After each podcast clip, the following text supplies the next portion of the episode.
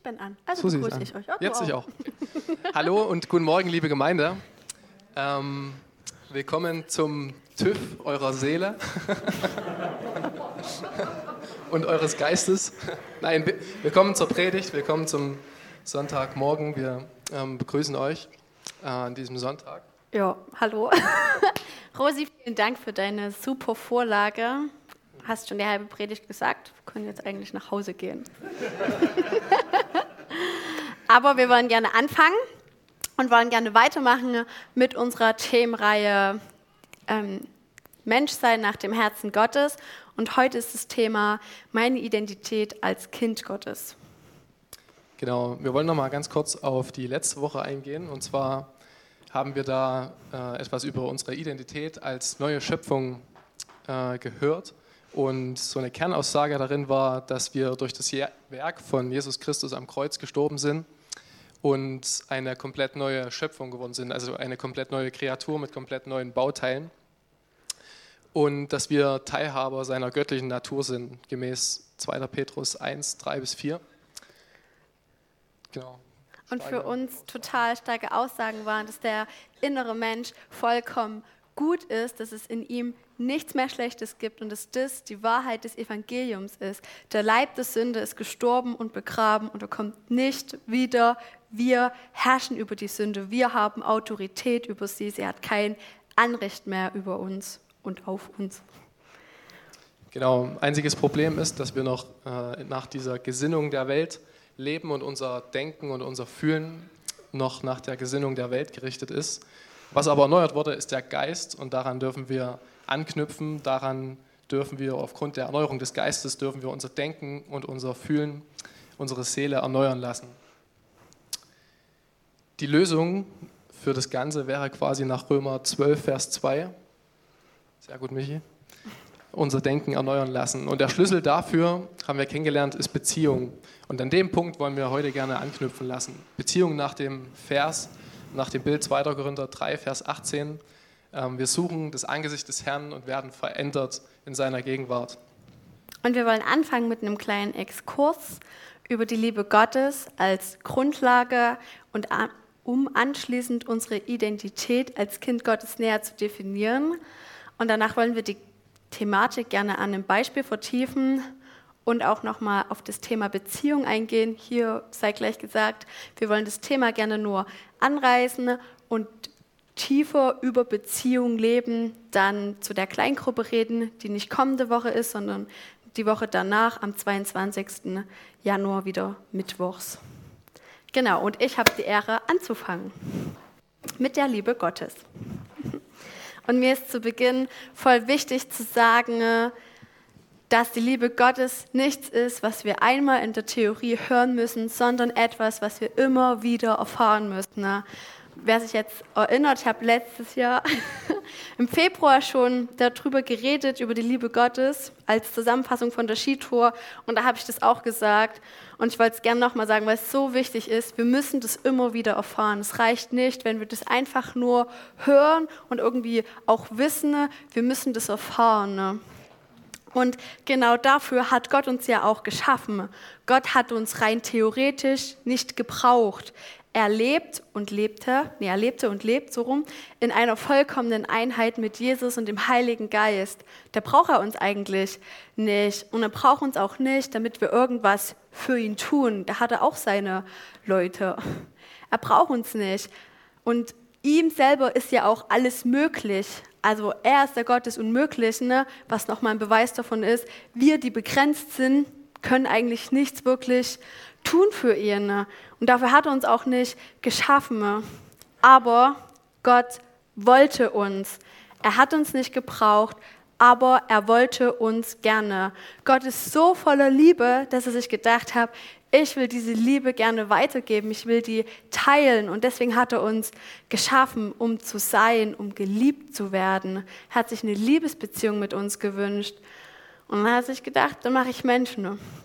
Und hat angefangen mit Adam. Und ich stelle mir es immer so schön vor, wie Adam abends mit Gott spazieren gegangen ist und sie haben ihre Herzen miteinander geteilt, waren völlig vertraut, es gab keine Furcht und keine Scham Und das haben sie nicht einfach nur irgendwie so, also haben sie sich einfach nur unterhalten, ne? sondern sie waren auch noch an einem total schönen Ort. Da hat Gott sich gedacht, hey, ich will dem Adam gerne einen Liebesbeweis machen und hat ihn in die Schöpfung reingesetzt. Und da gab es ganz viele herrliche Sonnenauf- und Untergänge und zwitschernde Vögel, bunte Blumen und grüne Bäume, farbenfrohe Schmetterlinge, so viele schöne Sachen. Gott wollte also nicht einfach nur irgendwie den, mit dem Menschen Gemeinschaft, sondern er hat ihn auch noch in einem schönen Ort reingesetzt. Das ist für uns wie so ein, oder darf für uns wie so ein Liebesbeweis sein. Gott will uns lieben und er will uns das auch zeigen, zum Beispiel durch die Schöpfung. Und was ich noch viel krasser finde, ist, dass Gott uns so sehr liebt, dass wir die eigene Entscheidung haben, diese Liebe anzunehmen. Gott wollte keine Marionetten, die stur das machen, was man ihnen sagt, sondern Gott wollte Menschen, die sich selber dazu entscheiden, sich lieben zu lassen. Und von Adam bis zu uns heute haben wir den freien Willen bekommen, uns dafür zu entscheiden, Gottes Liebe anzunehmen und in ihr zu wandeln und somit Beziehung zu leben oder eben nicht. Und Gott hat sogar noch einen draufgesetzt nachdem ähm, die Sünde in die Welt kam, könnt ihr alles im ersten Mose nachlesen und dieser Bruch reinkam und diese perfekte Beziehung zwischen Adam und Gott zerstört wurde, hat Gott Adam weitergeliebt. Es war ihm zwar nicht mehr möglich, eine Liebesbeziehung, wie wir das heute führen können, mit ihm zu haben, aber er hat ihn weitergeliebt und er hatte da schon den perfekten Plan, wie er die Menschen wieder in diese Beziehung reinholt. Und er hat seinen Sohn gegeben dafür. Wir können es nachlesen in 1. Johannes 4,10 und Römer 5,8. Darin besteht die Liebe, nicht, dass wir Gott geliebt haben, sondern dass er uns geliebt hat und seinen Sohn gesandt hat als Sühnopfer für unsere Sünden. Und dann noch Römer. Gott aber beweist seine Liebe zu uns dadurch, dass Christus für uns gestorben ist, als wir noch Sünder waren. Gott hat für uns seinen Sohn am Kreuz geopfert. Jesus ist am Kreuz gestorben um unsere Sünde willen und hat damit die Sünde besiegt. Das hat Ruben uns sehr ausführlich letzte Woche erzählt. Und es hat es für uns möglich gemacht, wieder in diese Liebesbeziehung mit Gott zu kommen. Er hat es gemacht, weil Gott sich so sehr nach dieser Beziehung mit uns sehnt.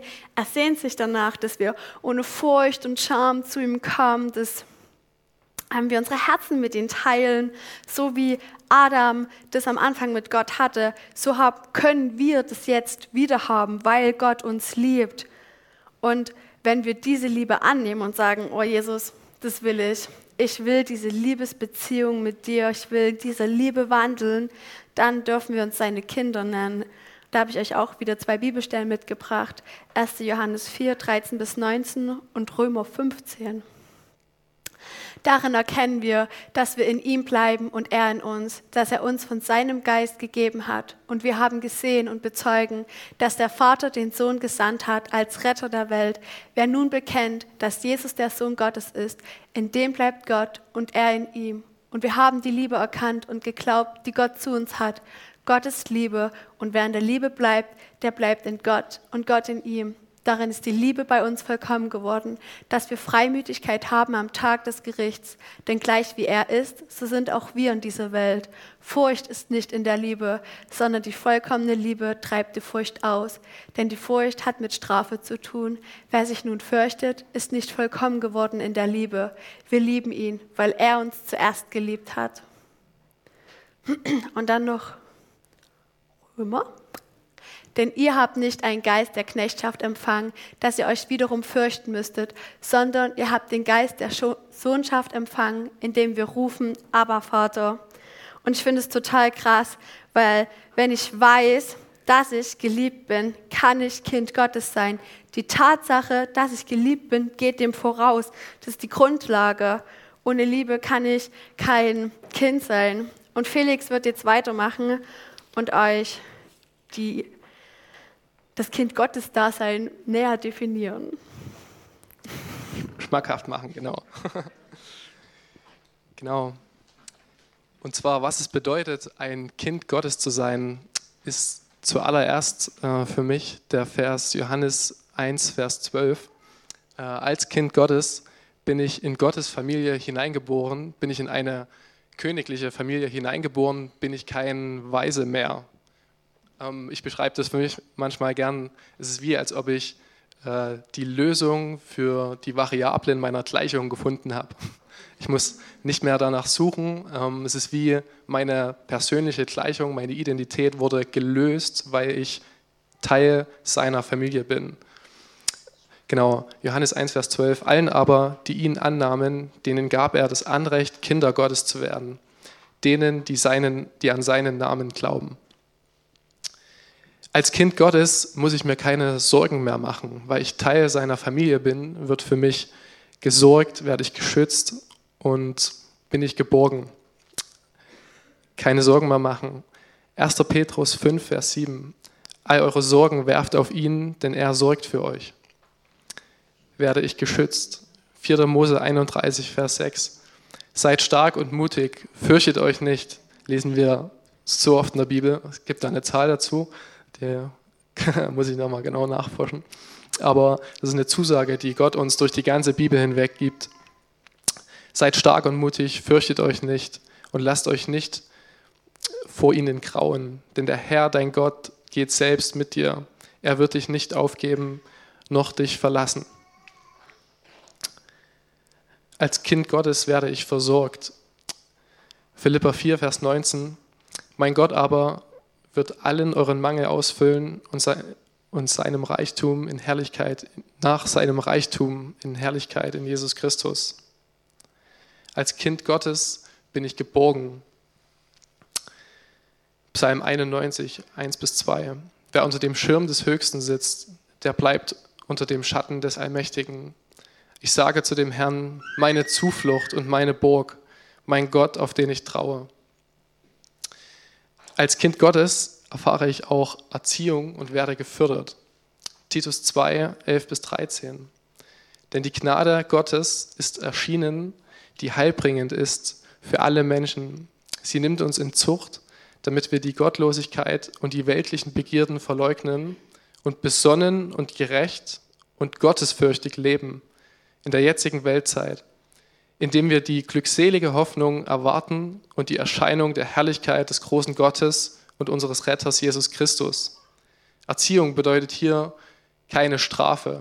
Ich werde nicht bestraft von meinem himmlischen Vater, weil ich etwas falsch gemacht habe, sondern Erziehung bedeutet, dass ich aus seiner Gnade heraus ablassen kann von dem, was die Welt ähm, an Begierden und an Süchten und an ähm, Verblendungen für mich hat. Ich kann davon loslassen, weil ich erfüllt bin, brauche ich keine Erfüllung mehr der Welt. Und ich kann mich ihm zuwenden. Ähm, genau, kann mich ähm, aus einer Leichtigkeit heraus abwenden davon. Und als Kind Gottes erfahre ich seinen vollkommenen Frieden. Philippa 4, Vers 7. Und der Friede Gottes, der allen Verstand übersteigt, wird eure Herzen und eure Gedanken bewahren in Christus Jesus. Als Kind Gottes bin ich in seine Familie hineingeboren. Das heißt, ich gehöre zu Gottes Volk. Und gleichbedeutend damit gilt jede Verheißung der Bibel für mich. Ich bin in seine Familie hineingeboren. Das hier sind ähm, Rechte, die ich als Kind Gottes habe. Jetzt will ich noch zu einer ganz wichtigen Eigenschaft äh, von dem Kind Gottes kommen. Und zwar, das Kind Gottes oder ein Kind Gottes weiß diese Dinge nicht nur, es hat diese Dinge nicht in der Bibelschule oder in der Sonntagsschule gelernt, sondern ein Kind Gottes ist sich dem bewusst und kann diese Eigenschaften annehmen. Ein Kind Gottes weiß sich geliebt, hat diese Liebe erfahren, genau, und kann diese Liebe annehmen. Ist kein Weise mehr. Wenn ihr euch erinnert, hat Susi zu Beginn gesagt, dass unser Gott uns so sehr liebt, dass er es uns selber überlässt, ob wir diese Liebe annehmen. Er fordert überhaupt nichts, er zwingt uns zu gar nichts. Er belässt es uns, ob wir seine Liebe annehmen. Und er geht sogar noch weiter. Trotz oder als der Mensch sich gegen diese liebevolle Beziehung zu Gott entschieden hat, indem der Mensch seine Freiheit wahrgenommen hat, aber sich falsch entschieden hat und Sünde, Furcht und Scham in diese Beziehung kamen, hat er uns trotzdem weiter geliebt. Er hat uns trotzdem angenommen und ja, weiter geliebt, indem er uns seinen Sohn gegeben hat. Diese zwei Aspekte, Liebe, die uns die Freiheit der Entscheidung lässt und Liebe, die uns trotz unserer Fehlentscheidung weiterliebt, darin liegt für mich eine unglaubliche Tiefe. Eine Tiefe, die menschlich eigentlich nicht logisch ist und die ich eigentlich nicht verstehen kann. Ähm, und die Tiefe liegt für mich vor allem darin, diese Liebe zuzulassen, das anzunehmen, das anzuerkennen, dass Gott mich mit so einer überwältigenden Liebe annimmt und liebt. Und in der Annahme seiner Liebe finde ich wiederum meine Identität, finde ich mich selbst. Wie ich schon gesagt hatte, ich finde die Lösung meiner Gleichung darin. Dieses Bild hier beschreibt auch eine besondere Art der Annahme. Ich hoffe, es kommt über den Beamer gut rüber. Das ist ein Ausschnitt aus dem Gemälde von Rembrandt von 1969 wurde es fertiggestellt. Und es beschreibt die Szene, in welcher der verlorene Sohn von seinem liebenden Vater umarmt wird. Genau, es ist die Geschichte in Lukas 15, 11 bis 32. Die Geschichte vom verlorenen Sohn. So eine richtig klassische Sonntagsschulgeschichte, die jeder schon mal gehört hat, die jeder, wie gesagt, in der Sonntagsschule ähm, schon mal davon gehört hat und sich jetzt vielleicht denkt, kenne ich ja, und bei der Bibellese, Bibellese vielleicht auch manchmal überspringt. Würde ich nichts unterstellen. Aber heute kommt er nicht dran vorbei. Kurze Zusammenfassung. Der Sohn, den wir hier in den Armen des Vaters sehen, wächst in einem eigentlich gesunden Umfeld auf. Trotzdem ist er unzufrieden mit seiner Situation und verlangt aus dieser Unzufriedenheit heraus einen Anteil vom Erbe des Vaters. Das ist nicht nur für die damalige Zeit ein absoluter Bruch, sondern auch für die heutige. Der Wunsch, das Erbe des Vaters zu bekommen, ist gleichbedeutend mit dem Wunsch, der Vater sei tot. Also ein absoluter, ein aussagekräftiger Wunsch, ein absoluter Bruch. Der Sohn fällt auf die Fassaden und auf die Versprechungen der Welt hinein und, fängt an, Erfüllung außerhalb seines Zuhauses zu suchen. Der Sohn verbringt sein Leben im Rausch und mit allen möglichen kurzzeitigen Freuden. Er verliert schließlich alles und erkennt im Zerbruch seines Lebens, dass er eigentlich keine Erfüllung in diesen Fassaden, in diesen kurzzeitigen Freuden findet. Er beschließt schließlich heimzukehren und als Tagelöhner bei seinem Vater anzufangen, den er offensichtlich völlig abgelehnt hat. Dieser jedoch empfängt ihn nicht als Tagelöhner, sondern als seinen geliebten Sohn. Er kommt auf ihn zu und das, das berührt mich jedes Mal. Er kommt auf ihn zu und nimmt ihn bedingungslos an, veranstaltet sogar noch ein Fest für ihn. Genau, in dieser Geschichte Lukas 15 wird später noch von dem zweiten älteren Bruder erwähnt, den sehen wir auch hier rechts in dem Bildausschnitt. Wie gesagt, nur ein Ausschnitt, ähm, wollen wir heute aber nicht weiter ähm, behandeln. Ähm, ich bin über ein Buch von Henry Nouvin auf dieses Bild gekommen. Vielleicht wundert ihr, was will dieser 24-Jährige mit so einem Gemälde? ähm, ich bin da über ein Buch von diesem Henry Nouvin draufgekommen. Das ist ein niederländischer Priester und Psychologe, der zu diesem Bild eine geistliche Deutung geschrieben hat. Ähm, genau, dieses Buch und die Botschaft darin hat schließlich die Bedeutung und die Botschaft dieses Gleichnisses, Gleichnisses wieder neu in mir entfacht. Und zwar die Botschaft von der verschwenderischen Liebe des Vaters und von der Annahme, die er uns entgegenbringt. Ich meine, was ist das für eine Liebe, die dieser Vater uns entgegenbringt? Nicht nur, dass er die Entscheidung des Sohnes in Liebe respektiert, sondern er nimmt ihn auch in Liebe wieder auf. Er liebt ihn nicht wieder, sondern er liebt ihn weiter.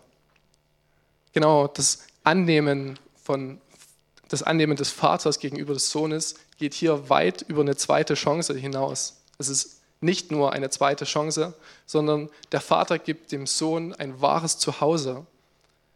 Ein Zuhause, an dem der Sohn ankommen und Sohn sein darf. Ein Zuhause, welches immer da war, immer da ist und immer da sein wird.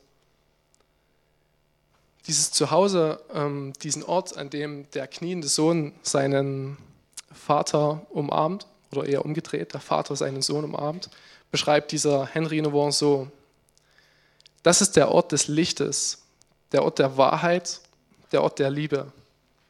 Das ist der Ort, an dem zu gelangen ich mich so sehr sehne, an dem zu sein ich mich aber so sehr fürchte. Es ist der Ort, an dem ich alles empfangen werde, was ich begehre, alles, was ich je erhoffte, alles, was ich je benötige. Aber es ist auch der Ort, an dem ich alles loslassen muss, was ich am liebsten festhalten möchte. Es ist der Ort, der mich mit der Tatsache konfrontiert, dass es oft viel schwerer ist, Liebe, Vergebung und Heilung anzunehmen, als zu geben. Es ist der Ort, von, es ist der Ort jenseits von Verdienst, Belohnung und Entschädigung. Es ist der Ort der Hingabe und des vollkommenen Vertrauens. Genau, mich berührt das, weil wenn ich das lese, muss ich an mich selber denken. Und ich denke, viele finden sich darin wieder, ähm, in dieser Suche nach Erfüllung in der Welt, jenseits von diesem Zuhause, wie dieser Henry Nouveau es beschrieben hat. Ähm, genau, die Suche nach Erfüllung, die Suche nach dieser Unbekannten in der eigenen Gleichung. Ähm, diese Suche endet meistens in Süchten, in dem Verlangen nach Geltung, nach Macht und ja, nach dieser verzweifelten, getriebenen Suche nach Erfüllung in allen möglichen Bereichen. Die Menschheit beschreibt das als äh, vielleicht die Suche nach Sinn des Lebens oder die Suche nach, einer, nach einem inneren Frieden. Einfach anzukommen, da zu sein, einfach zu sein. Als ich angefangen habe, mich mit dieser Botschaft zu beschäftigen, ähm, habe ich von Gott wie eine Offenbarung über dieses Zuhause, über das wahre Zuhause bei ihm bekommen. Ich hatte mich bereits für Jesus entschieden, habe aber trotzdem weiter gesucht, weil ich nicht erkannt hatte, dass Gott mir dieses Zuhause bieten möchte, dieses Zuhause bei ihm. Es war für mich ein Prozess, seine Liebe zu verstehen und anzuerkennen und anzunehmen. An diesen Ort zu gelangen, wie Henry es beschreibt, oder Henry Nouveau es beschreibt, ähm, ist ein Prozess, weil es bedeutet, mein ganzes Herz offen zu legen, alles loszulassen und ihn zuzulassen. Wenn ich seine Liebe in mir zulasse, ist es mir dann auch möglich, Liebe gegenüber meinem Nächsten zuzulassen. Wenn ich Nähe zwischen Gott und mir zulasse, ist es mir möglich, Liebe und Nähe gegenüber meinen Mitmenschen zuzulassen. Es ist mir möglich, Nähe zuzulassen, wenn mir jemand die Vorfahrt schneidet. Es ist mir möglich, Nähe zuzulassen, wenn ich ein verletzendes Wort auf Arbeit ähm, bekomme oder äh, klein gemacht wäre, verletzt werde. Und trotzdem bleibt das Ganze ein Prozess. Ich bin deswegen nicht vollkommen, ähm, weil ich dieses Zuhause erkannt habe. Es ist ein Prozess, das immer wieder neu, jeden Tag neu für mich zu verinnerlichen und anzunehmen. Seine Liebe lässt mich erkennen, wie leer die Fassaden dieser Welt sind. Seine Liebe hat mich davon befreit, Erfüllung in dieser Welt und außerhalb meines Zuhauses zu suchen. Vielmehr darf ich jetzt lernen, Erfüllung in ihm zu suchen, Erfüllung in ihm anzunehmen. Und weil er mich, ja genau, weil er mich in Jesus angenommen hat. Und was mir besonders wichtig ist, wo immer ich diese Umarmung, dieses Zuhause aufsuche, da bin ich auch zu Hause. Egal in welcher Situation, egal in welchem Umfeld und egal in welcher Entscheidung, bin ich zu Hause. Bin ich in seiner Umarmung, unabhängig von einem Ort, unabhängig von einer Zeit. Ich bin zu Hause und ich darf in diesem Moment der Herausforderung, in diesem Moment, wo Verzweiflung, ähm, wo, ähm, ja, nehmen wir Verzweiflung, mich übermannen will, darf ich mir bewusst machen, ich bin zu Hause, Verzweiflung hat kein Anrecht an, über mich, wo Angst mich übermannen will, darf ich mir bewusst machen, ich bin sein Kind, ich bin zu Hause, ich bin angenommen, ich liege in seinen Armen. Angst darf mich nicht überwältigen. Genau. Und auf diese Liebesbeziehung mit Papa Gott möchte Susi nochmal eingehen. Weil ich ein Kind Gottes bin und zu Hause habe, oder dass ich ein Kind Gottes bin und ein Zuhause habe, dieses Zuhause, wie Felix gerade beschrieben hat, diese Tatsache ist nichts, was ich mir immer wieder bewusst machen darf, sondern es ist ein Lebensstil, den ich leben darf. Ich glaube nicht, dass Gott will, jetzt kommt eine steile Aussage, dass wir an einer bestimmten Zeit am Tag mit, uns mit, uns mit ihm hinsetzen ne? und es nur aus Schuldgefühlen, weil es zu einem soliden Christsein dazugehört. Das will Gott nicht für uns. Dann können wir es lassen. Ne? Ich habe das, als ich hier nach Schneeberg gezogen bin, habe ich ja anderthalb Jahre BFD gemacht und ich habe das anderthalb Jahre jeden Morgen durchgezogen und habe meine Stunde mit Gott verbracht. Und irgendwann habe ich gedacht, oh, ich habe keinen Bock mehr, das ist so anstrengend, so nervig. Erstens musste er aufstehen, musste die Stunde auch noch irgendwie rumkriegen. Oh, das war anstrengend. Und irgendwann hat Gott gesagt, ja Susi, das empfinde ich auch so.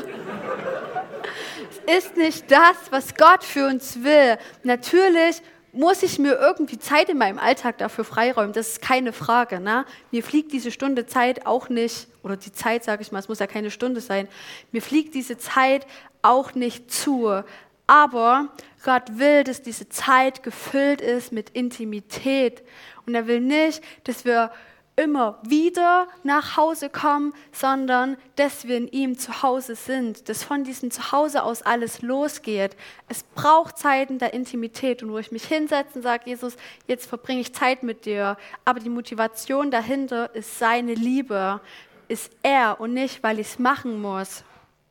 Und es ist meine Verantwortung, mich dafür zu entscheiden, Intimität zu einer Priorität in meinem Leben zu machen. Und damit fange ich an, mir Zeiten freizuhalten. Aber das mache ich nicht aus dem Druck heraus, sondern weil ich will. Und es bleibt auch nicht bei diesen Zeiten so, jetzt habe ich meine Stunde mit Gott verbracht und jetzt gehe ich in meinen Alltag und irgendwie abends habe ich das schon gar nicht mehr im Kopf, sondern Gott wünscht sich so ein permanentes mit ihm sein, dass wir uns auch von ihm unterbrechen lassen, dass wir ihm mitten im Alltagsstress sagen lassen, boah ja, du liebst mich, danke. Ich hatte am Donnerstag dann eine coole Situation.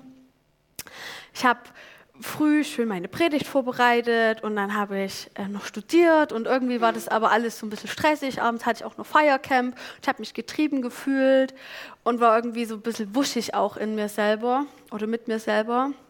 Und dann saß ich da beim Studium und dachte, oh, jetzt ist schon Nachmittag, jetzt musst du dich aber beeilen, damit du heute noch was schaffst. Und dann auf einmal habe ich gemerkt, wie Gott zu mir kam und gesagt hat, hey Susi, nimm dir jetzt einfach mal ganz kurz Zeit für mich. Ich weiß, du warst heute früher eigentlich schon bei mir, aber komm jetzt noch mal auf meinen Schoß. Und dann habe ich maximal zehn Minuten, vielleicht fünf, einfach bei Jesus verbracht diese Zeit und war einfach bei ihm und habe mir sagen lassen, dass ich geliebt bin, dass ich angenommen bin. Und es war total krass, weil danach hatte ich viel mehr Energie, war viel motivierter aufs Studium, dann auch aufs Feiercamp. Und es war total cool und es hat mir voll gezeigt, okay, Gott will nicht nur, dass ich früh irgendwie bei ihm bin und da nach Hause komme, sondern Gott will mein Zuhause sein. Und in diesem Zuhause, wie Felix das beschrieben hat, darf ich immer sein. Dieser Ort, wo Gott sagt, du bist mein geliebtes Kind, ist nicht von meiner begrenzten stillen Zeit, sage ich mal, abhängig, sondern es ist permanent da.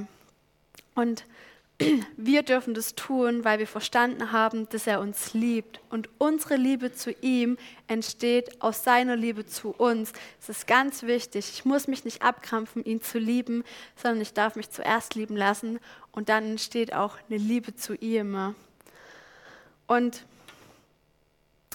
ähm, das ist das, wo ich fest davon überzeugt bin. Das wünscht sich Gott von uns. Alles andere entsteht daraus. Aber das wünscht er sich von uns. Unser Dienst oder alles andere ist ein Nebenprodukt der ganzen Tatsache. Es ist ein Privileg, dass ich ihm dienen darf, aber es ist nur ein Nebenprodukt meiner Liebesbeziehung zu ihm. Und wie gesagt, wir wollen gerne auf die Liebesbeziehung nochmal näher eingehen zu der Kleingruppe Identität am 22. Ne? Das würde jetzt hier einfach den Rahmen sprengen. Wollen euch aber ermutigen, ihr seid geliebt und ihr seid geschaffen, weil Gott es wollte. Er braucht euch, braucht euch nicht, sondern er will euch. Und ihr dürft diese Liebe annehmen. Ihr dürft alles loslassen und ihn zulassen, damit diese Liebe in euer Herz reinfließt. Und wenn wir wissen, dass wir geliebt sind, dürfen wir oder können wir Kinder Gottes sein. Und dann haben wir auch die Möglichkeit, zu ihm zu kommen, mit ihm Intimität zu leben. Nicht, weil wir müssen, sondern weil wir wollen, weil wir uns auch nach ihm sehnen. Und unsere Liebe zu ihm entsteht aus seiner Liebe zu uns. Und ihr wisst ja, ich bin ein Fan, beziehungsweise wir, von praktischen Schritten. Ne? Und das wollen wir auch heute wieder tun. Ne? Wir wollen jetzt eine Zeit für persönliche Begegnungen einräumen. Gibt vielleicht den einen oder anderen hier, der sagt, boah krass, ich habe noch nie was von dieser Liebe Gottes gehört, aber ich will das annehmen, ich will da hineintreten. Dann setzt der Raum zu sagen, hey Jesus, hier bin ich, komm mit deiner Welle der Liebe. Vielleicht sind aber auch welche hier, die sagen, boah ja, ich habe Jesus schon angenommen und ich habe mich für ihn entschieden, so wie Felix das beschrieben hab, hat. Aber in diese Liebe eingetreten bin ich noch nie. Vielleicht hast du vor irgendwas Angst oder vielleicht denkst du, Gott nimmt dich da irgendwie unangenehm auseinander. Das würde nicht tun. Das ist der Ort, wo wir alles loslassen dürfen, um alles Gute empfangen zu dürfen. Das ist der Ort, wo Gott sagt, du bist mein geliebtes Kind, an dir habe ich wohlgefallen. Und wir werden dazu gleich ein Lied abspielen. Es ist auf Englisch, aber es ist ein ganz leichter Text. Felix wird es euch gleich ganz kurz übersetzen. Und es geht jetzt nicht um das Lied anhören. Das Lied ist ein unterstützender Faktor, sondern es geht jetzt um Gott. Und nachdem Felix das Lied übersetzt hat, ähm, wollen wir gerne noch für euch beten. Ihr könnt da gerne aufstehen. Ist manchmal voll cool, wenn man merkt, okay, Gott, du willst jetzt was tun und dann aktiv aufsteht und ihm damit auch so zeigt, okay, Jesus, ich mache jetzt einen Schritt in das, was du für mich heute vorbereitet hast. Keine Angst, ihr müsst es nicht tun. Das ist jetzt kein Zwang oder nur die, die aufstehen, machen jetzt was. Nicht, aber manchmal ist es eine gute Hilfe und wir wollen euch dazu ermutigen. Genau, ihr dürft euch jetzt zurücklehnen. Ich will nur ganz kurz das Lied noch übersetzen. Das heißt Lehnback. Das Lied heißt Leanback. Genau, das Lied heißt Leanback, deswegen dürft ihr euch zurücklehnen. Lehn dich zurück. du willst mich niemals verlassen. Deine Liebe hat mich aufgebaut, lange bevor ich überhaupt wusste, was Liebe ist. Du hast mich hierher gebracht, um zu ruhen. Du hast mir Raum gegeben, um zu atmen. Und du willst bei mir bleiben oder bleibst bei mir, bis es in mich eingedrungen ist, indem es in mich eingesickert ist. Ich lehne mich zurück in deine liebenden Arme, o herrlicher Vater. Ich atme tief ein und weiß, dass du gut bist. Du bist eine Liebe wie keine andere. Und jetzt kann ich sehen, dass deine Liebe besser ist als alle anderen die ich bisher gesehen habe. Ich atme tief ein deine Güte und deine Freundlichkeit, die du mir entgegenbringst. Hey Papi, ich danke dir für jeden Einzelnen hier im Raum. Ich danke dir, dass jeder Einzelne dein geliebtes Kind hier im Raum ist. Ich danke dir, dass du jeden Einzelnen liebst egal wo er gerade steht, in welchen Umständen, egal wie es in seinem Herz gerade aussieht, deine Liebe ist da und dafür danke ich dir. Ich danke dir, dass wir in deine Liebe hineintreten dürfen. Ich danke dir, dass du uns zeigst, wo es Sachen gibt in unserem Leben, die wir vielleicht loslassen dürfen, wo wir eigentlich Liebe suchen und wo wir es aber gar nicht finden können. Ich danke dir, dass du Quelle bist, aus der Liebe fließt. Ich danke dir, dass wir deiner Liebe stehen und dass wir es jetzt echt annehmen dürfen, dass du Mauern durchbrichst, Barrikaden niederreißt. Danke, dass du einen Fluss deiner Liebe hier schenken willst. Danke, dass wir es annehmen dürfen, deine Liebe. Danke, dass du gut bist. Amen.